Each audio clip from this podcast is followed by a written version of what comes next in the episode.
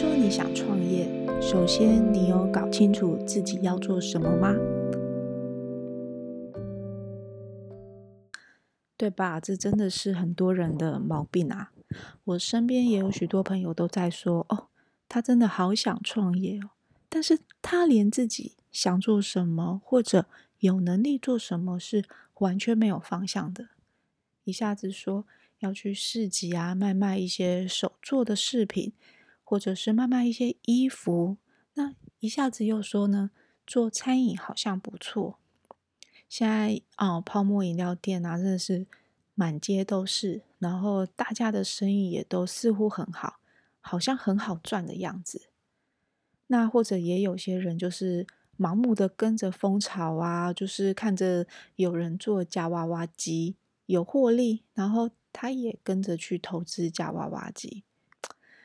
假如你对于自己的创业的起头还在摸索的人，那这样呢，我就劝你先打消这个念头，先仔细去想想看，说你到底适合做什么，或者是说你有什么样的资源可以做哪些事情，那再来讨论这个创业的话题吧。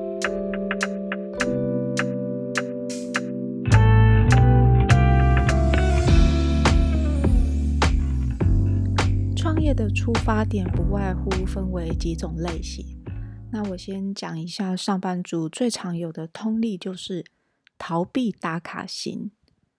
大部分的人都觉得说，哦，我每天上班下班打卡这件事情啊，实在是非常的乏味。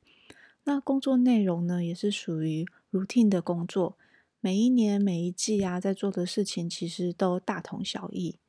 那照着一定的模式在不断的重复的进行，久而久之。一定会让你感到非常的无聊。此时此刻，你就会想说：“哎呀，是不是自己也该要出来创业了呢？”再来就是梦想实践型。那这种人通常是怀才不遇，那觉得自己非常有能力、有实力，然后可以去发挥创作更好的事情。那也有可能就是你在职场上啊，总是遇到一些猪队友。没有办法去按着你的想法、你的进度去实践你的专案，因此呢，你非常的期待和志同道合的一些朋友来合作，来创造不一样的火花。那第三种类型呢，就是获利导向型。你不甘心领死薪水，总觉得自己赚的钱很少，然后好像都给老板赚去了，好自己每天那边。不断的加班卖命，都是在帮别人赚钱。那第四种呢，就是盲目跟风型，看别人做什么好，哎，现在流行什么就跟着给他聊下去做。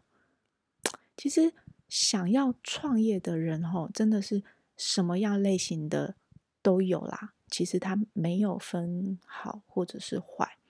那成功本来也没有绝对的公式啊。那不管你是。抱着哪一种心态决定要自己创立公司、自立门户，其实我都是非常鼓励的啦。趁着说哈，现在有年轻、有想法、好有这个行动力的时候，你就是要给他放手一搏，不要在你那个年岁大了之后哈，没有力气可以来做事的时候，再来后悔这辈子为什么都没有创过业。那不管呢，你是抱着哪一种心态决定自立门户的，在创业之前，你都必须要先分析自己在创业的三大成本，也就是人力成本、金钱成本和时间成本。可以先试着拿出纸笔，哈，然后来列出你喜欢做的事情，或者是你想要做的事情，然后再。圈出来前前面两到三个最符合你创业的这个期待，那圈出来之后啊，你就要再个别的去分析，他说每一项每一项你必须要投入的人力、金钱和时间的成本有多少呢？那这些成本是你自己可以负担的吗？或者是说有谁可以支持你来完成这些事情呢？用最简单的例子来说好了，假如你今天是想要做跟卖吃的有关，那你就可以去思考说：，哎，你是喜欢中餐、西餐，还是你只是想要做个小本生意，做个路边摊呢？那如果你今天想要开一间服饰店，你是想要自创品牌呢，还是批发代销呢？好的，那如果你已经有非常明确的一个计划，比方说你就是想要自创品牌的话，那你有没有去思考说你的卖点是什么？也就是你的市场的差异化是什么？个可以吸引大众目光的一个视觉是什么？你会画画吗？那你画出来的东西是有没有经过市场调查？就是说。消费者他到底会不会喜欢呢？哦，我必须要说哈，通常第一次踏入创业这个领域的年轻人呐，通常都他都是盲目的，所以呢，我也鼓励你们，就是嗯，在这个自我探索的这个期间啊，至少真的要去请教三位以上的亲朋好友，然后去告诉他。去跟他们分享，说你的想法是不是有够切实际？同时啊，这这这当然也可以反观到自己的一个创业的态度，就是说，你到底能不能去接纳别人给你的意见，或者是你只是自顾自的做自己想做的事情？那我觉得这个东西非常的重要，因为创业它一整个过程来说，它都是。持续的透过修正来做进步的。假如你在初期的时候，你都没有办法去接纳亲友给你的意见的话，那当你真的把哦时间、金钱，然后人力的这个成本都投入之后，你到底要怎么去接受消费者给你的反馈，然后来做改变呢？那再来就是说，其实。你要很清楚明白的知道，一个成功的创业，它绝对不是单靠一个人可以去完成的。需你所需要的就是一个团队。那我先哦说一下，就是这个团队不代表一定要有资金上的合伙，他可能就是愿意支持你前进的家人或者朋友，或者说。你在设备这个创业的一些厂商啊、员工啊、房东啊、顾问等等的这个外部的协力的团队，所以当你在计划创业的时候呢，你真的要有一票的神队友来帮助你，千万千万就是不要一个人闷着头想，然后在自己的小世界里面去发想这些事情。这样子，你的创业的视角会太过于主观，太太过于狭义，那这也有非常有可能会导致你失，就是创业失败的一个原因。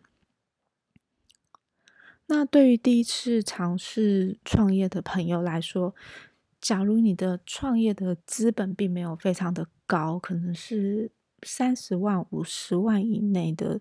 小型创业，其实我个人是建议你可以用独资的方式来进行，就是尽量不要是有这个金钱上的合伙关系，因为合伙本身它就是，嗯，要磨合的事情其实是非常多的。那，嗯，独立创业但有一个很大的好处，就是你可以快速的做一些决策，然后。快速来推动一些专案的进行。那假如你有资金上的合作的话，其实你可能都还要考量到另一个投资人他的心态或者是他的立场。那其通常在这个沟通的时间成本上面会消耗到你非常大的能量。有时候你就会觉得算了，就嗯，与其花很多心力来做一些争执啊。嗯，或者是说一些不愉快的磨合，那倒不如就是让事情就是干脆就结束掉算了。有时候就是会有这样子比较负面的想法。希望今天的分享可以提供给大家实际的帮助。那在这边简单收束今天的几个重点：第一，你有搞清楚自己要做什么了吗？第二，你是不是已经分析过创业的人力、金钱和时间成本了呢？第三，小型创业，个人是鼓励尽量以独资为主。第四呢，创业需要神队友，那请至少跟三位以上的亲友来分享你的计划。听说你想创业，我们下一集跟你分享如何成立自己的第一间公司。